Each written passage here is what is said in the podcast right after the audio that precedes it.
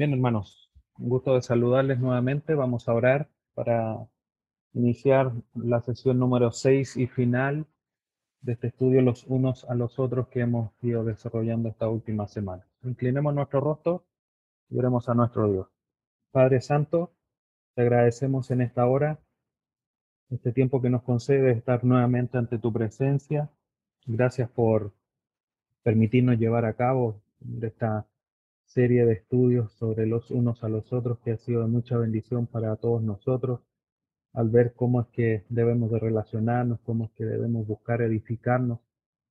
Y te damos gracias por esta revelación maravillosa de tu palabra, estos mandatos que tú nos has dejado para que nosotros también podamos hacer esas buenas obras que tú has dejado preparadas de antemano para que anduviésemos en ellos.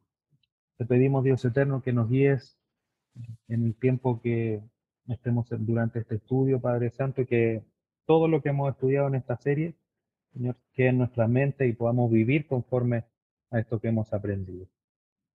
Ilumínanos a través de tu Espíritu Santo, danos sabiduría para poner todo esto en práctica.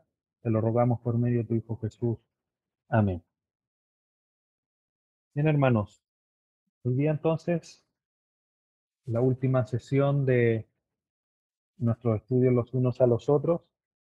Y para iniciar el día de hoy, quiero invitarlos a, reflexionar en el siguiente pasaje, tal cual como lo hemos hecho las veces anteriores.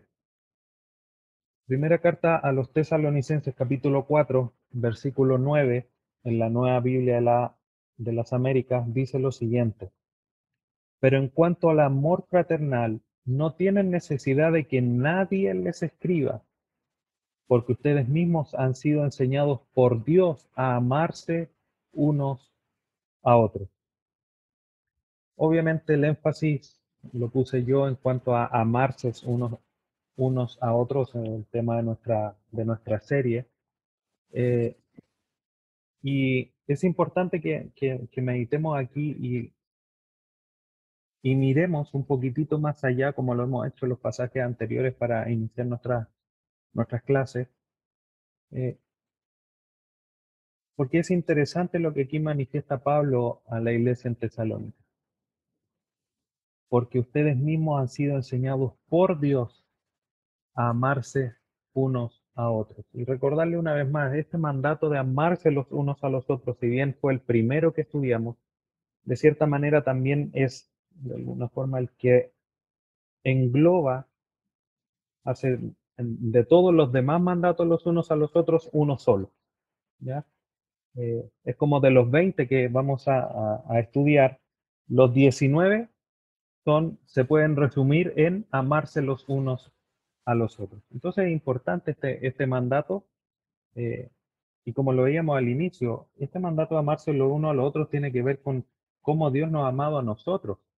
Es como una puerta además. Tiene, lo podemos mirar desde varias perspectivas, este mandato de amarse los unos a los otros. Pero miremos de manera particular qué es lo que nos quiere decir este pasaje. Primero, decir que el amor fraterno, el amor fraternal que hace aquí alusión Pablo a la iglesia en Tesalónica, es un tema transversal en todas las escrituras, es algo que no solamente vemos en la carta de Pablo a los de Tesalónica, sino que lo vemos en las cartas de Juan, lo vemos eh, en las cartas de Pedro, lo vemos en los evangelios, en las, en las distintas cartas de Pablo. Habla del amor fraternal, del amarse los unos a los otros. Juan, obviamente, en sus cartas hace muy manifiesto el tema del amor y cómo es que si decimos amar a Dios y no amamos a nuestros hermanos es porque no hemos conocido a Dios, porque Dios es amor, dice ahí en la carta, en la primera carta el apóstol Juan. O sea, algo transversal. Lo otro es que Dios nos enseña que debemos manifestar amor. Eh, el mismo Señor Jesucristo, ahí en el Evangelio dice, eh, lo manifiesta, dice, no hay mayor amor que este que el que da su vida por sus amigos. Y obviamente haciendo referencia a él mismo, previo a, ir a la cruz y entregar su, su vida en amor. Debemos recordar el pasaje tan conocido, Juan 3:16. De tal manera amó Dios al mundo que dio a su Hijo para que todo aquel que en él crea no se pierda, más tenga vida eterna. Eso es una manifestación concreta y real. El amor de Dios llevó a una acción de Dios en favor nuestro, que es obviamente dar a su Hijo. Entonces, Dios a través de su palabra, de su revelación, manifiesta no solamente hechos de amor hacia nosotros, sino que además a través de ese ejemplo y a través de todos los mandatos, nos enseña a amar. Miramos al Antiguo Testamento, que es lo que estamos leyendo en nuestro plan de lectura, y todas las leyes que Dios dejó establecidas, debemos recordar que Jesucristo las eh, resumió, la, agrupó toda en dos grandes mandamientos cuando fue eh, consultado. Dice, el primer y más grande mandamiento es amarás a tu Dios con toda tu fuerza, con toda tu mente, con todo lo que tú eres. Y el segundo es semejante, amarás a tu prójimo como a ti mismo. Estas dos resumen toda la ley.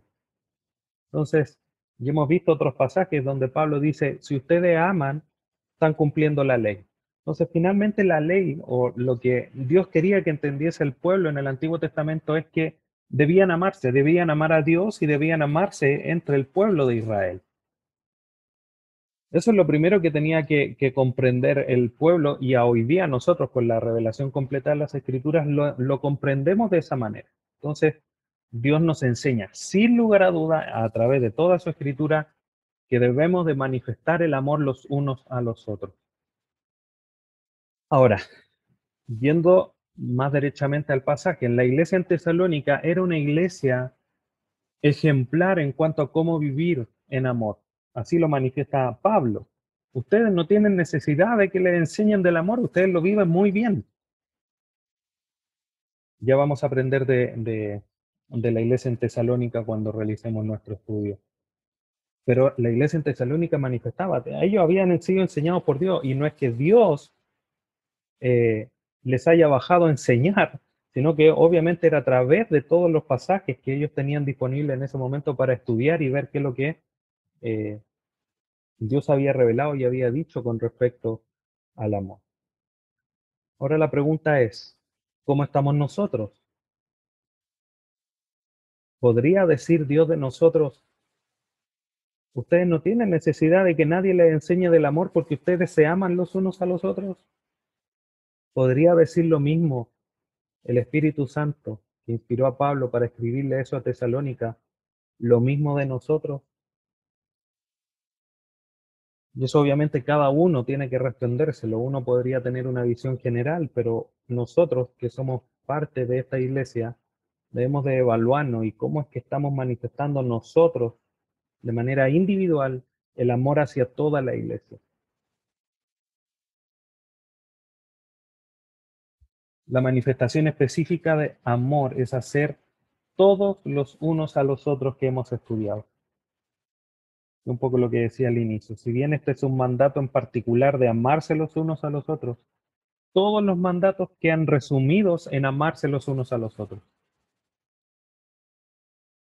Así es que, eh, que cada uno de este material y que gracias a Dios está quedando disponible para que lo puedan repasar, quieran estudiar, están los apuntes en nuestra página web, lo puedan reestudiar y, y podamos todos nosotros, esto es una responsabilidad mutua ante todos, como hemos estudiado, de demostrarnos amor y de manifestar este amor a través de estos, de mandatos que hemos estado estudiando durante esta semana. Bueno, eso es a modo introductorio de nuestra última sesión. ¿Cuál será o cuál es nuestra ruta final? quizás ya, quizás con un poco de, pena, decir, tú, estaban muy buenos los estudios, pero vamos a ver cuál va a ser nuestra, nuestras últimas paradas en nuestro camino eh, en esta serie de los unos a los otros. Nuevamente, cuatro, cuatro, cuatro mandatos que vamos a revisar hoy día. Primero, el número 17, confesarse los pecados unos a otros. 18, orar unos por otros. 19, ser hospitalarios unos con otros. Y 20, ser humildes unos con otros. Entonces vamos a comenzar con el primero, número 17. Para esto vamos a ir a Santiago 5.16 anunciar desde ya que este pasaje de Santiago 5.16 es el que nos va a servir también para ver el siguiente mandato, el número 18, porque dentro de este pasaje está claramente establecido dos mandatos de los unos a los otros. Dice Santiago 5, 16. Confesaos vuestras ofensas unos a otros y orad unos por otros para que seáis sanados. La oración eficaz del justo puede mucho. Entonces, nos vamos a enfocar en la primera parte de este versículo. Confesaos vuestras ofensas unos a otros. Cuando Santiago escribe, Jacobo escribe y en esta palabra dice confesado del griego que ustedes están viendo ahí en la pantalla, no lo voy a leer porque es muy complicada la palabra, significa reconocer o confesar. ¿Ya? Claramente está confesarse, el decir, el proclamar, el, el, el reconocer, el, el, en lo práctico, hermano, pequé contra ti. Eso es lo que Pablo, perdón, aquí Santiago está diciendo. Para confesarse vuestras ofensas. ¿A qué se refiere ofensa? Del griego paraptomata, que significa error o transgresión, más ampliamente o con otros sinónimos, ofensa o pecado. Entonces lo que Santiago aquí está demandando de los unos a los otros es reconocer, confesarse las ofensas, los pecados que hemos cometido contra otros hermanos.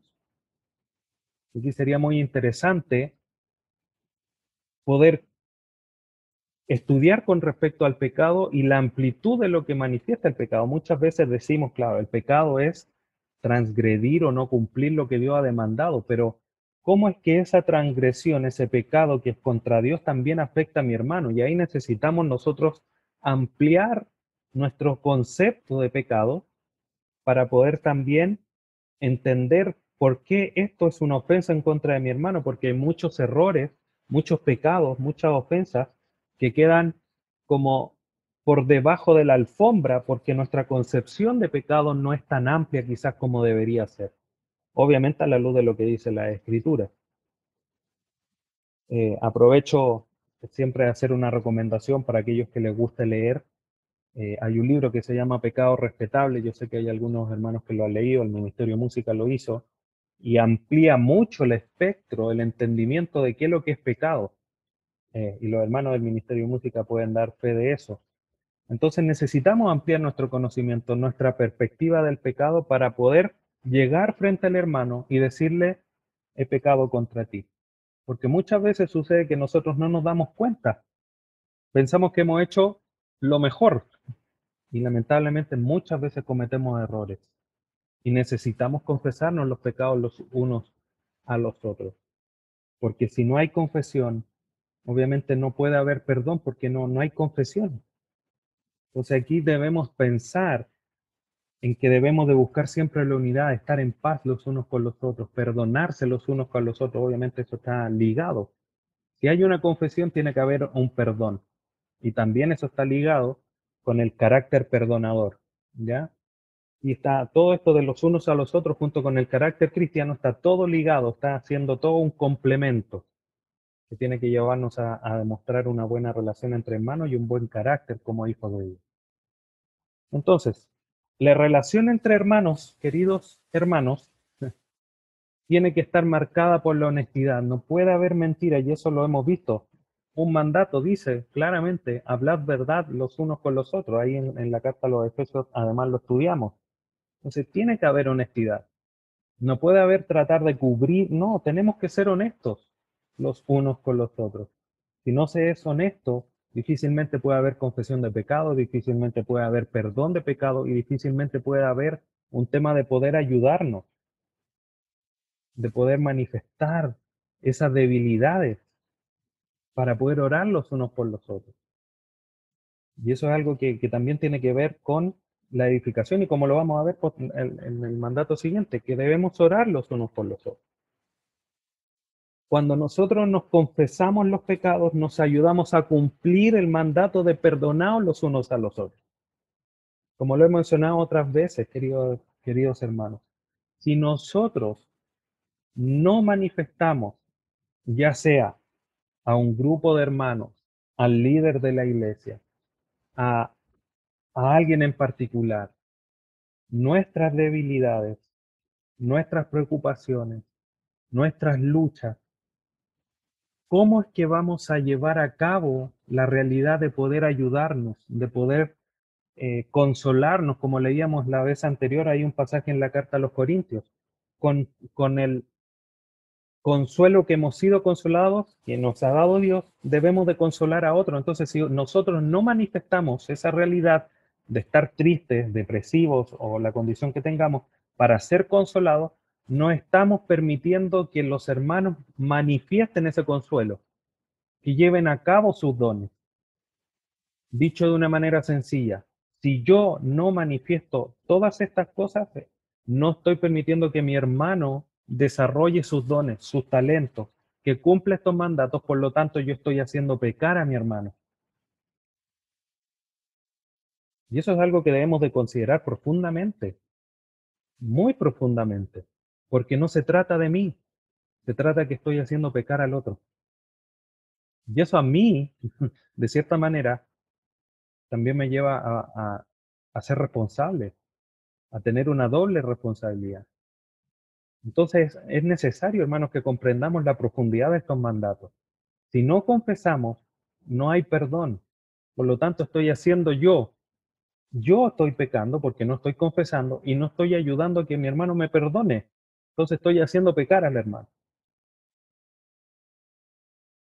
Ahora, en el contexto de la carta de Santiago, si leemos un par de versículos más, no lo vamos a hacer por un tema de tiempo, pero esto, está inmerso dentro de llamar a los ancianos para que oren y la oración eh, de los ancianos lo puede sanar y perdonar sus pecados.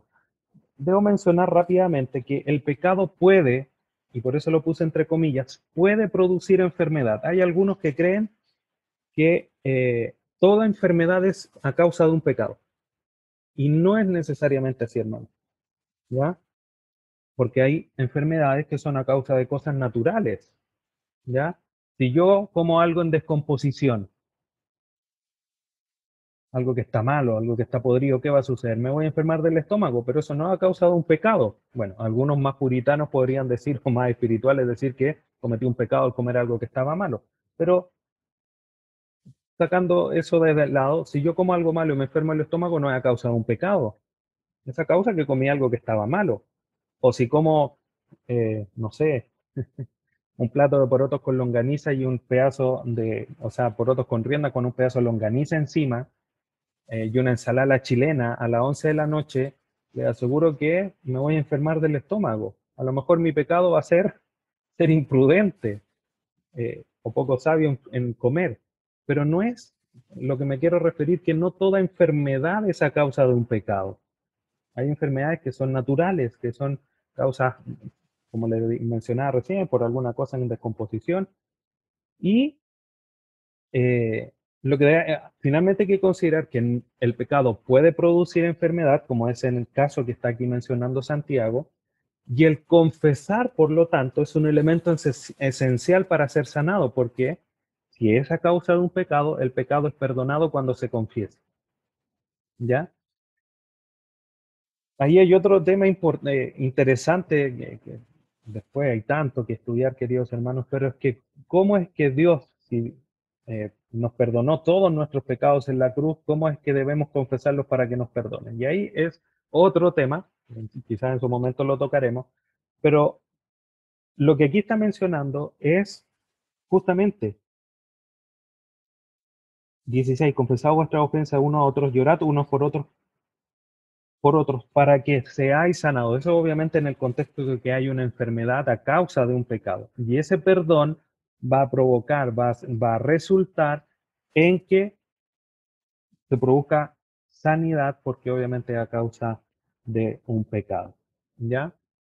Lo importante, queridos hermanos, es que comprendamos que debemos confesarnos los pecados, más allá de si hay una enfermedad o no. ¿Ya? Y por eso partí mencionando el tema de la honestidad y el tema de que si nos confesamos nos ayudamos los unos a los otros a perdonarnos los unos a los otros, ¿ya? Lo de la sanidad pasa a un, nivel secundario, por decirlo así, porque lo primero es que nos perdonemos. O sea, lo primero es que nos confesemos para perdonarnos Y si hay una enfermedad asociada, obviamente eso puede llevar a la sanidad si es la voluntad de Dios, por supuesto, ¿ya? Pero debemos de manifestar nuestros errores los unos a los otros, de manera libre, recordando siempre que el primer mandato es amarnos. Y todos estos mandatos debemos hacerlo con el apellido, confesando los pecados en amor los unos a los otros, porque ese es un elemento esencial.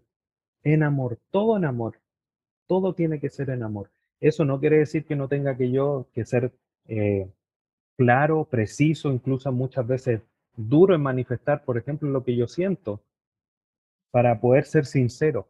Obviamente hay que eh, decirlo de manera sabia, ¿ya? Vamos con el número 18. Seguimos en el mismo pasaje, Santiago 5:16, la segunda parte dice, y orad unos por otros. Cuando Santiago escribe aquí orad, esa palabra orad es euchesté, que significa exactamente lo mismo, orad, pero incluso agrega algunos significados como querer o desear, ¿ya? Obviamente en el contexto aquí lo que significa es orar y no, la, no, alguna de las otras dos acepciones, ¿ya? Orad.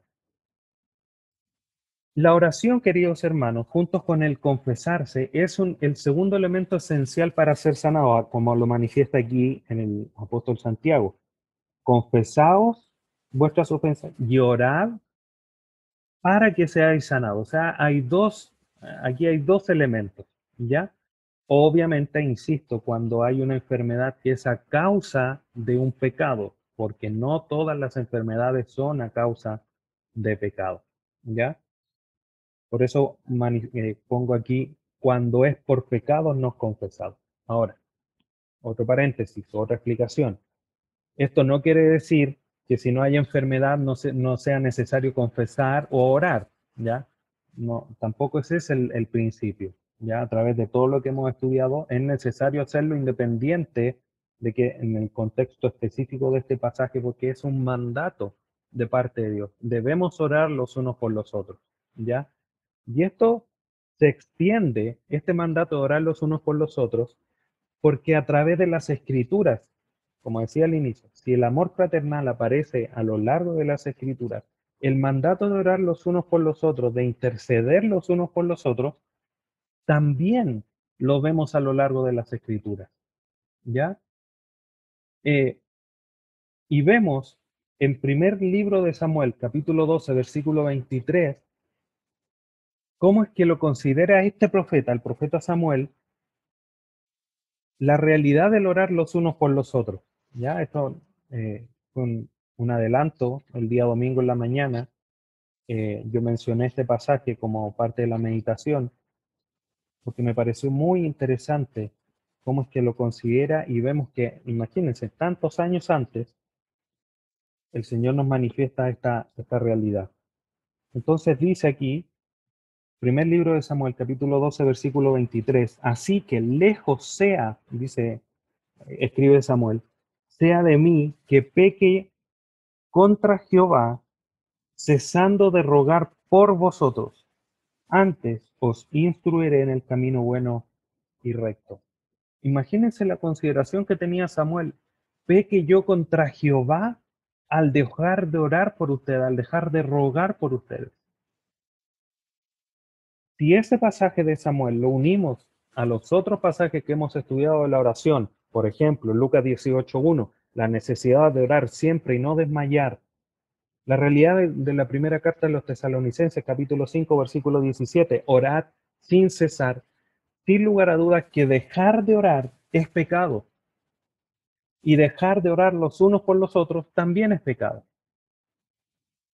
En las distintas cartas de Pablo, él llama hace un, le solicita a sus hermanos, a los que les escribe, que oren por él por distintas situaciones. En específico, por ejemplo, la carta a los Efesios le dice que oren para él poder tener de nuevo para poder predicar el Evangelio. Y él pide que oren por él. Entonces hay una, una cosa transversa a lo largo de todas las escrituras que nos manda a orar los unos por los otros. Entonces, si bien aquí hay un contexto específico en Santiago 5.16, por esta eh, por esto transversal que pasa culturas, que pasa épocas, que pasa eh, contextos, vemos la realidad de que debemos orar los unos por los otros. ¿ya? Entonces, este orar, el confesarse los pecados, es necesario para tener una vida sana de comunión. Debemos orar los unos por los otros. Y que Dios nos ayude a tener esta consideración tal cual como lo tenía Pablo, eh, perdón, Samuel. De que si dejo de orar por ustedes, estoy pecando contra Dios. Si ustedes dejan de pecar por todos nosotros, están pecando contra Dios. Y el Señor nos ayude. Yo creo, hermanos, eh, casi como una noche de, reflexiones y de futuras enseñanzas, eh, que queda mucho que, tocar y podríamos hablar tanto de la oración. Yo creo, hermanos, tengo de alguna manera una, una convicción de que es necesario profundizar así como hablé del pecado y, poder expandir el conocimiento y los conceptos que tenemos de él, con respecto a la oración, también es muy necesario que miremos las escrituras, todo lo que ella nos enseña con respecto a la oración, porque sin lugar a duda al mirar lo que las escrituras nos enseñan respecto de, orar, nos va a ayudar a orar más, porque sin lugar a duda que podemos orar más. Luchamos en contra de nosotros mismos para poder orar, y creo que podríamos tener mejores herramientas al orar. Y bueno, será tema de, de otra serie, de otro estudio, de otras predicaciones, para poder comprender mejor lo de la oración. ¿Ya? Pero es importante para concluir este punto, que para orar, o mejor dicho, que para poder tener una vida de comunión entre nosotros, la oración es esencial. Si no estamos en comunión con Dios, no podemos pretender estar en comunión con nosotros. ¿ya? Somos parte de un cuerpo. No podemos estar en comunión con la cabeza, pero no con el resto de los miembros del cuerpo. Eso sería incongruente. ¿ya? 19. Ser hospitalarios unos con otros. Primera carta de Pedro, capítulo 4. Primera carta de Pedro, capítulo 4, versículo 9. Dice, hospedaos los unos a los otros sin murmuraciones. ¿Qué es lo que quiso decir aquí el apóstol Pedro? Cuando menciona aquí la palabra hospedaos, del griego filosenoi, significa hospedador, que es alguien que quiere a sus hospedados. ¿Ya? Eh, puse esa, esa clarificación o ese, ese comentario de la, de la definición, porque ser hospitalario no es necesario, no es solamente eh, recibir bien, sino que hay algo más. En términos espirituales, quien es hospedador, en términos eh, bíblicos, alguien que está manifestando, que quiere, que, que, tiene un buen anhelo, que ama a quienes está hospedando. No es solamente por atenderlos bien, ¿ya? No es algo como una atención sin sentido, sino que es una atención por una demostración de amor, de, consideración hacia los que uno está hospedando. ¿Ya? Eh, entonces, con esa explicación me adelanté y lo que quise decir es que el amor se manifiesta en una buena hospitalidad. ¿Ya? Eso es finalmente dicho de otra manera lo que acabo de mencionar de que eh, el ser hospitalario uno con otro tiene que ver no solamente con, con recibir y atender, que tiene que ver con una demostración de amor. ¿Ya? Ahora, esto de ser hospitalario debe ser demostrado con amabilidad, con una buena disposición, con alegría. ¿Por qué con esa característica? Porque el pasaje es claro, hospedados los unos a los otros sin murmuraciones. Sin murmuraciones. Y aquí, hermanos, podríamos, como en todo, podemos decir muchas cosas, pero algunas cositas para tener en, consideración. Primero, cuando nosotros atendemos, y hospedar no necesariamente tiene que ver con alojar, porque uno como ese es el concepto que tiene, así como voy a invitar a alguien a dormir a la casa. Soy hospitalario cuando recibo a alguien en mi casa y nosotros como hermanos tenemos de cierta manera el deber, para no decir responsabilidad o obligación, pero tenemos el deber de, ser receptivos principalmente con nuestros hermanos, de, de, recibirlos bien. Y creo que en ese sentido, de alguna forma, yo he podido, creo que visitarlos a todos y gracias a Dios vamos en buen camino, o estamos en buen camino, porque nos atendemos muy bien, gracias a Dios. Pero eso nosotros, hermanos, no, no, tiene que llevar a considerar algunas cositas, porque como me atiende un hermano, no va a ser igual como me atiende a otro. Y eso yo lo tengo que tener en consideración, ¿ya? Porque el esfuerzo de un hermano va a ser conforme a sus capacidades, a sus dones, incluso a su capacidad económica, de cómo me va a atender. Y a lo mejor voy a ser súper eh, claro, súper práctico, pero si un hermano a mí me atiende con un arroz con vianesa y voy a otra casa y me están esperando con un, con un bistec a lo pobre, y perdón en la comparación, hermanos, pero lo importante es que la, eh, cómo me lo está sirviendo y no qué es lo que me está sirviendo. Eso es lo que yo tengo que considerar. Cómo es que se está desarrollando todo y no empezar a ver los detalles ahí hay que ser muy cuidadoso porque si no vamos a empezar a, caer en términos, en cosas de, evaluaciones, de comparaciones que no son sanas. Y ahí hay que ser muy cuidadoso. Y es necesario tener esta, este balance. ¿Ya? Entonces debemos ser agradecidos con lo que se nos sirve y a lo mejor cualquiera podría decirme, pero eso es obvio, pero no necesariamente es tan obvio, ¿ya? Por eso hago la, la, aclaración, para que también pongamos cuidado, porque no es fácil eh, caer en estas evaluaciones y en estas comparaciones que pueden ser muy dañinas, muy dañinas. ¿Ya? Entonces hay que poner atención con eso, querido hermano, y quería comentárselo así de manera, de manera directa. ¿Ya? Eh, y vamos al último. Número 20. Ser humildes unos con otros. En la misma carta de Pedro, la primera carta, capítulo 5, versículo 5. Dice, igualmente jóvenes, estad sujetos a los ancianos y todos, sumisos unos a otros, revestidos de humildad, porque Dios resiste a los soberbios y da gracia a los humildes.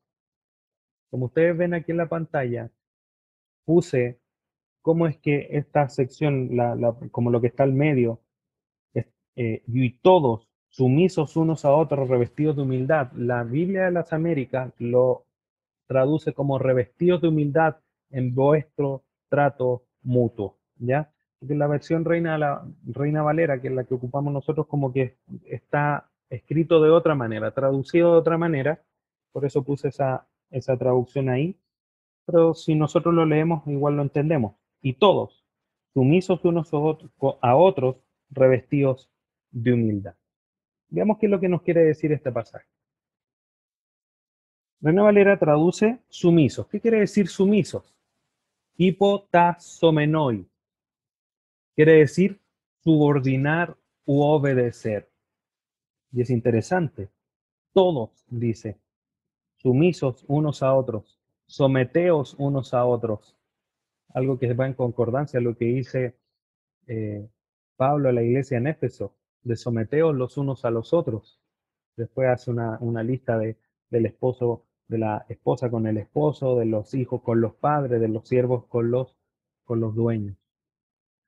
Eh, entonces aquí eh, Pedro está diciendo, obedézcanse entre ustedes, sométanse, sean sumisos entre ustedes, no altivos, sométanse. ¿Qué quiere decir revestidos? De la palabra griega que ustedes ven en pantalla, en convasaste, no me pidan que la repita, que significa ceñirse o fajarse, que es ponerse algo, es una palabra similar que hemos estudiado ahí cuando vimos el tema de la armadura de Dios en Efesios capítulo 6 y también en Efesios 4 cuando habla de que tenemos ser revestidos del nuevo hombre creado la verdad y la justicia, eh, revestidos. Y finalmente, humildad. Ahí la palabra griega ya es más extensa, no la voy a leer, que significa modestia o humillación de mente. Y esto finalmente tiene que ver con una actitud de humildad, de humillación. Ya tiene que ver con el tema de considerar a los unos, considerando a los otros mayor que a uno mismo, como lo estudiamos algunas sesiones atrás. Entonces, ¿qué es lo que quiere decir esto finalmente? Lo que nosotros debemos hacer es que debemos de tratarnos con un corazón manso, con un corazón sumiso, con un corazón que obedece al otro. Ahora, ojo, esa obediencia, esa sumisión al otro tiene que estar siempre sujeta a la palabra de Dios. Porque si el otro hermano me dice, no, hermano o hermana, dile que no nomás. Y si ese no es una mentira, no le puedo obedecer. ¿Ya? Lo que ahí me corresponde hacer es exhortar al hermano y decir, ¿por qué tú me estás diciendo que yo peque. Y ahí hay otro mandato. Entonces, si lo notamos y como lo dijimos al inicio, todos estos mandatos están regulando cómo que nosotros debemos de relacionarnos, cómo debemos de comportarnos los unos con los otros. La humildad, el trato con corazón manso es otra de las características, otro de los elementos importantes de cómo nosotros debemos de tratarnos entre hermanos, entre el cuerpo de Cristo. Y otra cosa interesante que vemos claramente aquí en este pasaje, que la humildad cristiana no tiene edad, o mejor dicho, no tiene que ver con la edad. Es un distintivo, un sueño de la vida cristiana. Porque miren lo que dice el texto en la primera parte. Igualmente, jóvenes, estad sujetos a los ancianos. Y aquí los ancianos podrían decir, ¿no ven jóvenes? Ustedes tienen que a nosotros. Nosotros somos más sabios porque tenemos más años. Pero ¿qué es lo que dice después? Y todos sumisos unos a otros. Entonces los ancianos ya no pueden decir jóvenes, ahora ustedes no obedecen. Los ancianos, si bien deben ser tratados de una manera digna por su edad, también los ancianos de una manera digna tienen que tratar a los jóvenes. Porque la sumisión, la obediencia es entre todos. El trato con un corazón humilde es entre todos. No es de los jóvenes a los ancianos, es de los jóvenes a los ancianos y de los ancianos a los jóvenes y todos. Jóvenes con señoritas, niños con niños, niñas con niños, eh, las mujeres con los varones y todo entremezclado, todas las posibilidades de, de mezcla que podamos hacer. Los adultos con los niños, los jóvenes con los ancianos, entre los ancianos, entre varones, entre damas. Todos tenemos que tratarnos con un corazón manso, humilde, recordando siempre que el trato que yo tengo que tener con mi hermano es de amor, es considerándolo mayor. No yo poniéndome arriba de él, sino que yo poniéndome por debajo de él. Aunque él sea más humilde, aunque tenga una condición económica, aunque las razones que sean, ni una tiene más peso que mi hermano costó la sangre de mi Señor Jesús en la cruz. Y eso lo hace ser más valioso. Eso es lo que importa. Lo demás va a pasar. Cuando lleguemos al tribunal de Cristo no, va a ser pesado si llegué a cuarto medio, si terminé un título de, de la carrera, si en la iglesia era un anciano, era solo un miembro o era eh, parte de algún ministerio. No, lo que va a pesar es el carácter y esto, estos mandatos los unos a los otros demuestran parte de nuestro carácter. Debemos entonces, hermanos, manifestar todos estos mandatos de los unos a los otros en conjunto, en paralelo, en armonía con todos los elementos del carácter que hemos ido estudiando. Y esto del tribunal de Cristo, donde nuestras obras van a ser evaluadas, Es la última parte, la, la última enseñanza del carácter cristiano. Eso es un avance. Les dejé ahí un dulcecito para que estén atentos. No es la enseñanza de este domingo, la del subsiguiente. Pero es importante que comprendamos eso también. Y por eso lo enseño dentro de la serie del carácter como la última enseñanza. Entonces, queridos hermanos, para ir concluyendo el día de hoy, quiero invitarlos a que miremos ahora, después de haber recorrido todo este camino con estas 20 paradas, todos estos mandatos, los unos a los otros, esa frase con la que iniciamos que decía el pastor John MacArthur. Esto hace visible, dice él, y verificable en relación a los mandatos los unos a los otros, la transformación del Evangelio. De manera que el mensaje demuestra ser tan poderoso como pretende. Nosotros siempre hemos dicho, cuando estudiamos las características, si alguno se recuerda, las características de una iglesia saludable, hablamos de esto del cambio y de si el cambio era posible o no. Y decíamos que sí, que un cambio era necesario y que el cambio era posible. Entonces, ese cambio que nosotros decimos, eh, decimos que es necesario, porque estamos muertos y hay que pasar a vida, hay un cambio que es necesario, eh, se hace visible, se hace, tangible, se, hace real al ver que cuando nosotros vivimos estos mandatos de los unos a los otros, empieza a transformar nuestra vida. Porque no es lógico, a la luz de, digamos, de cualquier evaluación humana, que nos confesemos nuestros pecados.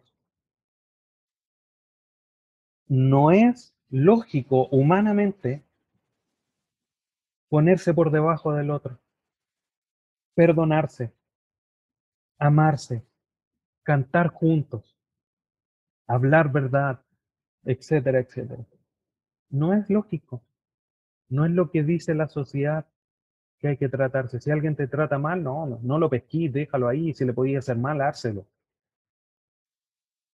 Cantar con otro, ya, pero ¿qué cree? ¿Qué piensa? Ah, no piensa igual que tú, no, entonces no